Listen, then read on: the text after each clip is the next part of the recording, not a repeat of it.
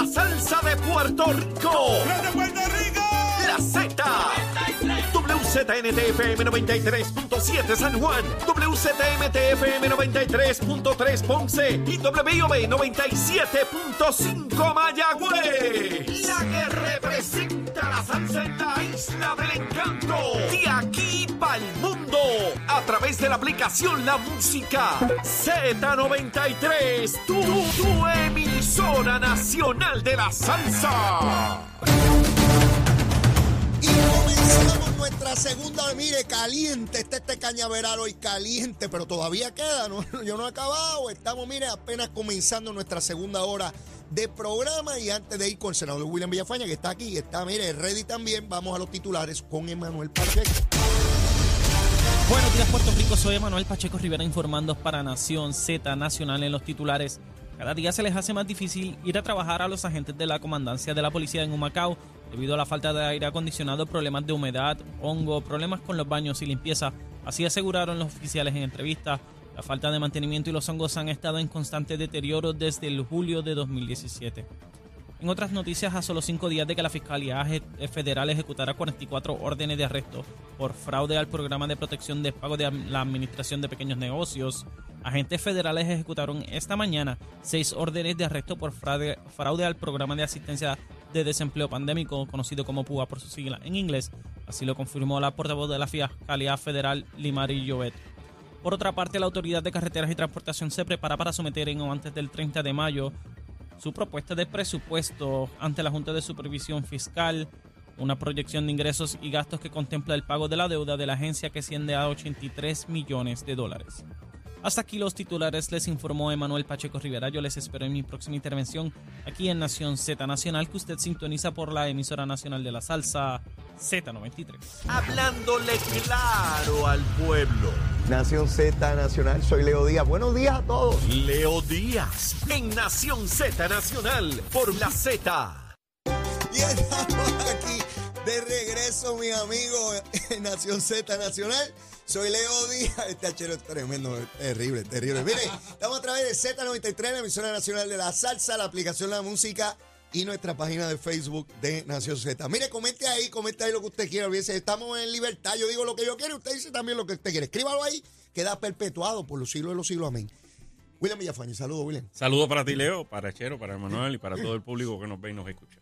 Eh, William, sé que estuviste atento a las declaraciones que hizo ayer el gobernador de Puerto Rico junto al secretario de Educación Federal, al secretario de Educación de Puerto Rico, señalando un plan altamente ambicioso y que yo recuerdo desde, niño, básicamente, reclamar cómo se tenía que descentralizar el sistema de educación de Puerto Rico, los millones y millones de dólares que van a ese proceso y que aún así no tenemos la eficiencia que deberíamos tener en el área de educación. ¿Qué te pareció eh, el anuncio, eh, el comité este que tiene 90 días para rendir un informe? ¿Qué tú crees que va a ocurrir?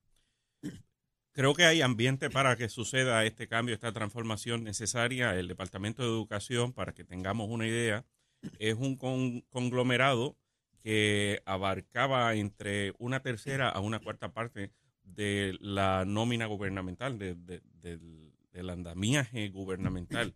Entonces, a nivel de eh, los estados, a nivel de la jurisdicción federal, pues uno va evaluando y el concepto regional es el concepto predominante y es con el que el Departamento de Educación Federal ha estado acostumbrado a lidiar. Esto permite mayor eh, competencia eh, por fondos federales, eh, eso provee para que haya más participación de la, de, de- de la comunidad escolar, de la comunidad aledaña al plantel escolar y se atiendan las necesidades de acuerdo a las necesidades particulares de esa zona. Eh, entonces, el mecanismo este de, de establecer los LEA, eh, ¿verdad? Como se les conoce, eh, pues entonces, que es el Lo- Local Educational Agency, pues ese mecanismo, que es el que impera y por eso es que uno ve estas juntas regi- eh, regionales o, o de condado que se establecen en los estados, pues permite que haya una eh, comunicación más directa y el que el dinero llegue más directo, es decir, al salón de clase. La estructura eh, que históricamente hemos tenido en el Departamento de Educación ha sido una estructura demasiado, excesivamente burocrática, eh, que impide entonces que el grueso del dinero llegue donde tiene que llegar. Eh, permite una mejor supervisión, una mejor fiscalización y una mejor ejecución de lo que hay que realizar. El mecanismo este de proveer a los directores escolares, apoderarlos para que puedan eh, facilitar el acceso a recursos en el salón de clases de manera inmediata, es uno muy necesario, urgente. Recuerdo que en el pasado se criticó mucho porque pues eran, estábamos hablando de 1.500 escuelas, 1.500 directores. Eh, estábamos hablando de que pues siempre iba a haber dentro de esa gama, siempre iba a haber quien no utilizara bien la tarjeta que se le daba. Mire, lo, lo, más importante aquí, mm. lo primario es que el estudiante tenga todo lo que necesita en el salón de clases junto con el maestro.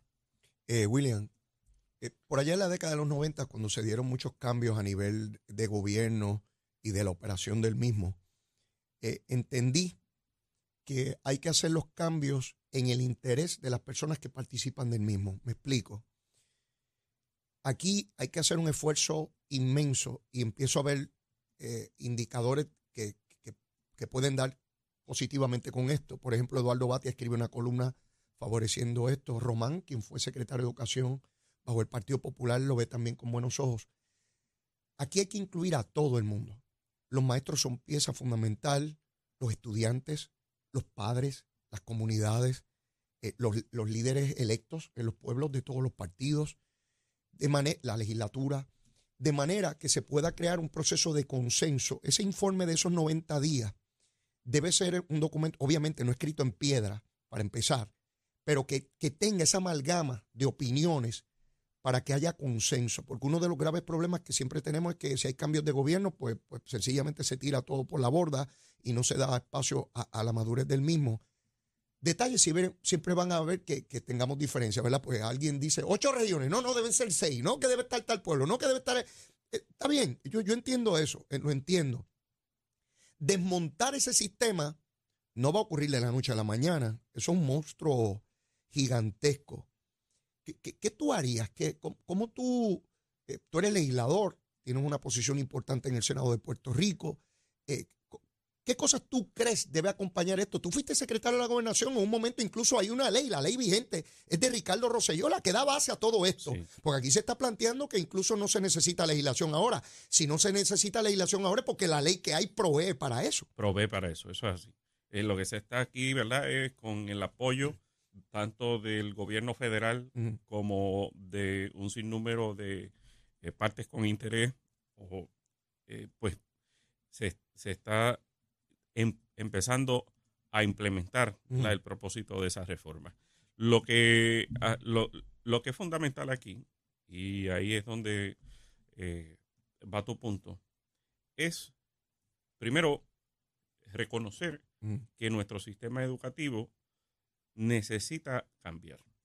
¿Por qué? Porque tenemos un problema. El problema, eh, el rendimiento académico, entre muchas otras cosas ¿verdad? que se han venido acumulando. Eh, pues necesitamos cambiarlo mm. para mejorar. Entonces, eh, buscamos eh, y, nos, y comparamos con otras jurisdicciones y vemos el rendimiento en esas otras jurisdicciones y analizamos qué han hecho ellos para que nosotros podamos hacer para poder entonces tratar de lograr ese cambio positivo aquí en Puerto Rico. Y miramos esa serie de jurisdicciones y buscamos emularlo dentro del sistema federal, porque es el que financia la gran operación aquí. Entonces, preguntarnos, ¿qué es la esencia? Eh, dónde, dónde, está el propósito de este sistema? Y, y, el estudiante tiene que ser, eh, la supremacía del estudiante es lo que tiene que prevalecer aquí. Número uno, tener claro que el sistema no es para eh, beneficiar o para servir a otros que no sean los estudiantes. Luego de tener claro eso, entonces, pues involucramos a todas las partes y buscamos el mayor beneficio para todas las partes. La pregunta clave, porque aquí los que han eh, tratado de obstaculizar esto, pues son personas que o están ligadas a algunos gremios sindicales que, eh, que se benefician de las cuotas de los trabajadores del Departamento de Educación. Sí, sí. O aliados de esto, principalmente aliados políticos. El trabajador, ¿se afecta el trabajador? No se afecta. Ni un solo beneficio se afecta. Durante este proceso, de hecho, las personas que estaban allí son las personas que buscaron hasta debajo de las piedras para darle el mayor aumento en toda su, historia al magisterio puertorriqueño. Así es. El 40% de su salario se legisló y se aprobó y se, y se implementó bajo esta administración, tanto estatal como federal. Y eran las personas que estaban, que han estado trabajando esta implementación del de, eh, sistema educativo moderno.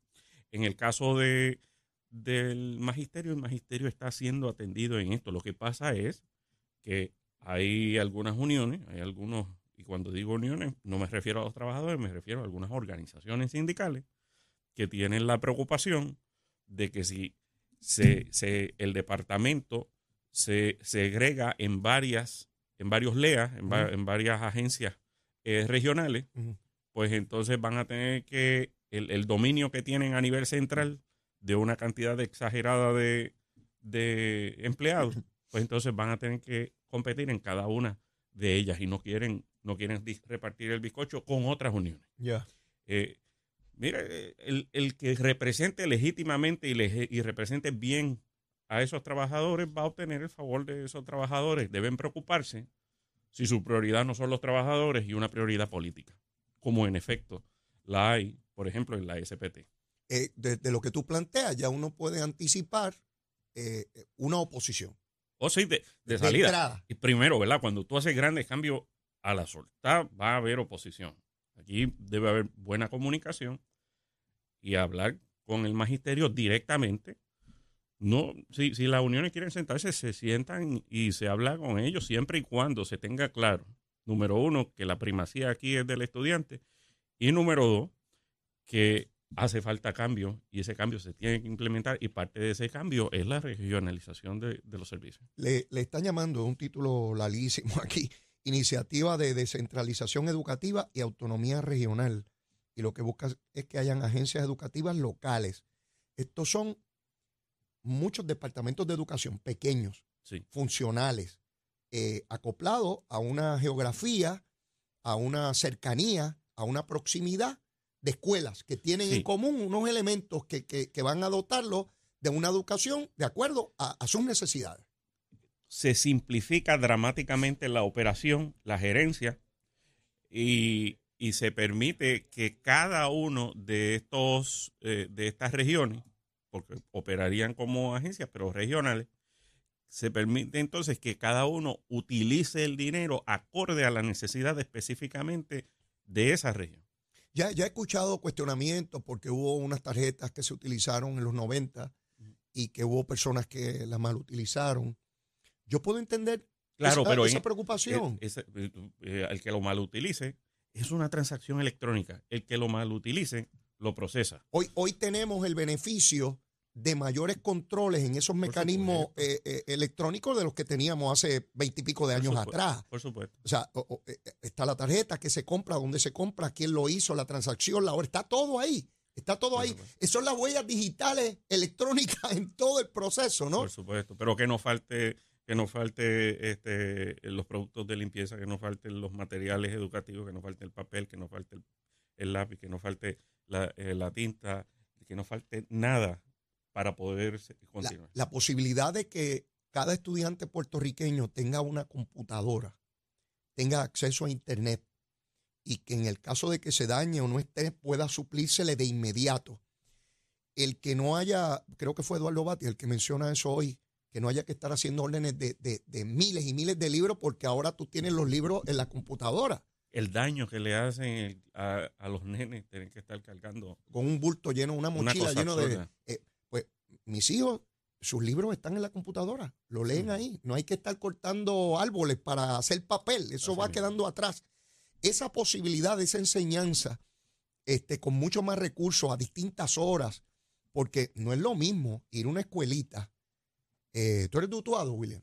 Soy dutuado. Vivo en, en Bayamón hace 20 años, pero me, me paso constantemente Ese pueblo visitando tuyo Utuado. precioso tiene lugares bien remotos todavía hoy para llegar al casco del pueblo. Sí, de hecho, entre, no, y entre un extremo a otro es cerca de una hora y cuarto, una hora y media. Una hora y cuarto de ir de un extremo del pueblo de Utuado al otro extremo. No de Fajardo a Mayagüez, No, no. del mismo pueblo de Utuado. Para, porque, hay- digo, uno habla de esto y uno parte de la premisa en muchas ocasiones de que todo el mundo conoce todo Puerto Rico en toda su dimensión y no es No. así.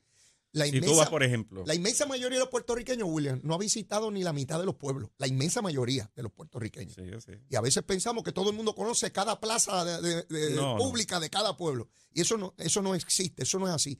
Pues para ir de un extremo a otro del pueblo de Utuado puede haber más de una hora, William. Sí, si tú sales, por ejemplo, del barrio Ángeles o el sector del Corcho, que colinda con, con Lares, eh, Ajá. y sales, ¿verdad? Tienes que cruzar todo el pueblo, bajar el pueblo, y vas, por ejemplo, a la colindancia con Jayuya, eh, con el barrio eh, Paso Palma, y, o quizás, ¿verdad? Con la colindancia con, con Ciales y. Florida eh, por Mamelle, pues va a ser una hora y cuarto, una hora y Mira, media. la guardarraya con Gabriel. Rodríguez Aguiló allá arriba. Así mismo.